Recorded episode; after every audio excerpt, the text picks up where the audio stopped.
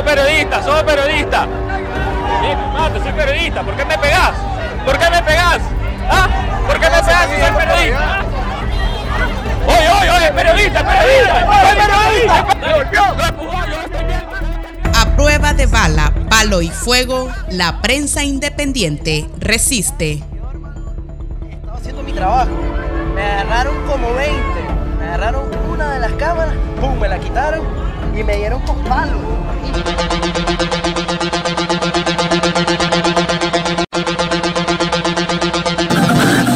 Los jóvenes han comenzado, los jóvenes universitarios, a, arreciar eh, las pedradas y morterazos en contra de las fuerzas antimotines aquí y pues nosotros eh, estamos llevándole cobertura interrumpido de eh, esta situación que ocurre aquí en la carretera Panamericana Norte.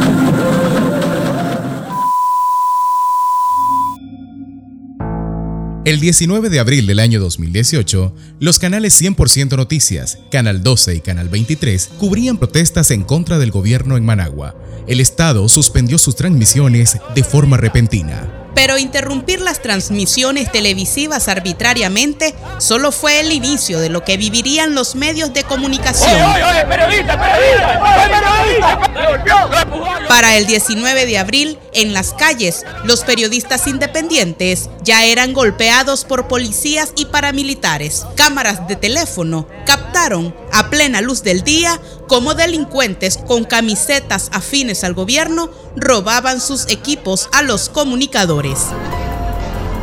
Mira, Antenita, la cámara te la robaron, ¿ves? mira. Son las juventudes. Mira, mira cómo le está, mira cómo le Eh, me salieron al paso como nueve personas de la juventud sandinista totalmente identificadas como miembros de esta agrupación afín al FSLN y eh, de acuerdo a lo que he visto en, los videos de la transmisión y en la transmisión que yo estaba haciendo, eh, me dieron como con un bate, un palo, algo así, y yo caí inconsciente. En Managua, el gobierno ya consideraba peligroso el trabajo de los medios independientes. Estos se convertían en la voz de quienes por mucho tiempo no habían protestado. Sus cámaras llevaban hasta las pantallas de los hogares las agresiones, los reclamos de un pueblo indignado. Los periodistas cumplían su labor y se convertían en el blanco de los ataques. La pared de lo que es el cajero de Banpro totalmente destruida. Ángel, Ángel. Ángel.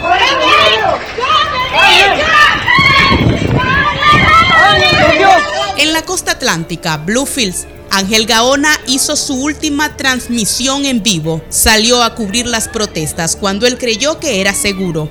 Una bala cegó su vida en un lugar que estaba rodeado por policías. los que le cegaron la vida, los que le quitaron la vida a Ángel Gagona aquí, donde estamos nosotros, donde estamos nosotras hoy sentadas y sentados. Y seguramente a los otros que ustedes cargaron hoy, ayer, antier y anteantier, han estado cargando su rostro para que nadie los olvide. En León, 12 colaboradores de Radio Darío escapaban de la muerte. Un grupo de sujetos incendiaron las instalaciones. La radio quedó reducida a cenizas y fuera del aire. Su director y propietario en el exilio.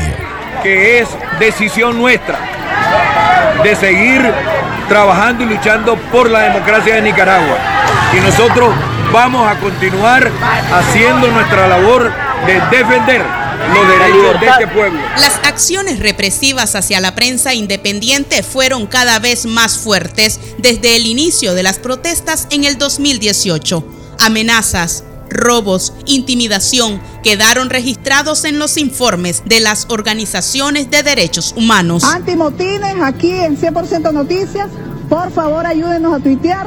Esto es una emergencia. Se quieren llevar preso a nuestro director Miguel Mora injustificadamente. Los periodistas Miguel Mora y Lucía Pineda fueron secuestrados mientras realizaban sus labores periodísticas. La policía irrumpió en las instalaciones del canal para luego presentarlos como terroristas en un proceso totalmente ilegal. Ambos comunicadores permanecieron privados de libertad durante siete meses, en condiciones inhumanas, sin posibilidad de comunicarse con sus familiares y en total oscuridad.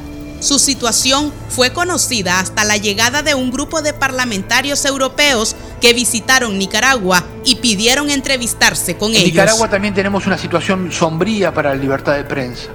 Por primera vez en los últimos 30 años de democracia, dos periodistas, Miguel Mora y Lucía Pineda, son mantenidos en calabozos desde hace más de 120 días en las peores condiciones y sin cargos formulados, todo por haberse atrevido a mantener al país informado sobre las protestas y la represión desatada después de abril de 2018. Zona de seguridad. Nosotros venimos a solicitar. ¡Van a ver! ¡Rápido, rápido!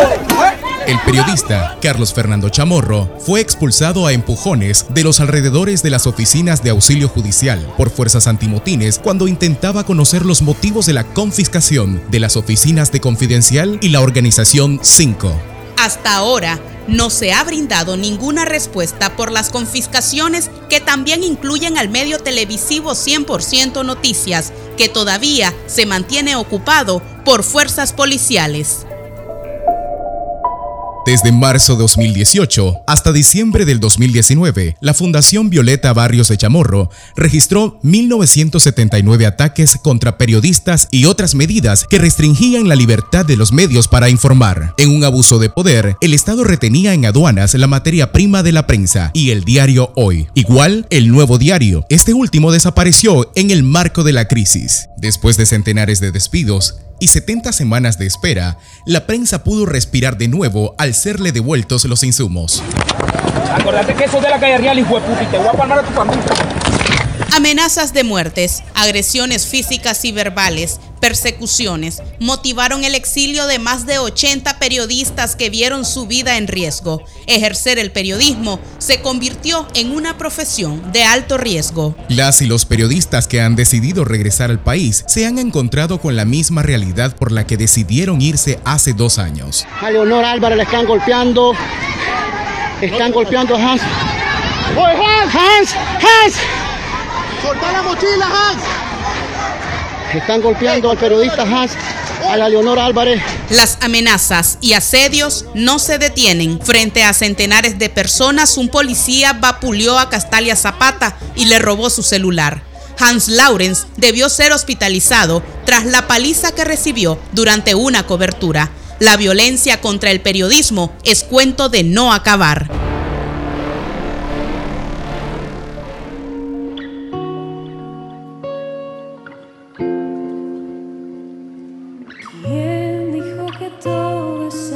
Después de dos años de continua represión, persecución, encarcelamiento y asesinatos, la prensa independiente continúa trabajando por llevar información a las y los nicaragüenses. Se han creado nuevas plataformas informativas en redes sociales.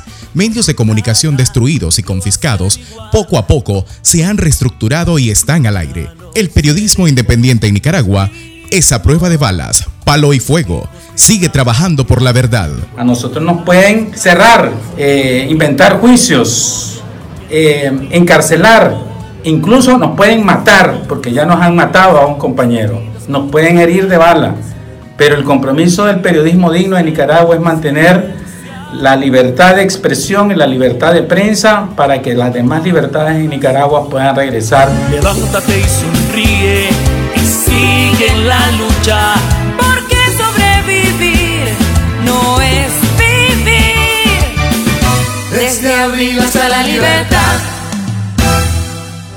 Somos periodistas, somos periodistas. Bien, me mata, soy periodista, ¿por qué me pegás? A prueba de bala, palo y fuego, la prensa independiente resiste. Locución, Katia Reyes y Jorge Fernando Vallejos. producción y edición. Francisco Mayorga Ordóñez. Esta es una producción de Radio Darío.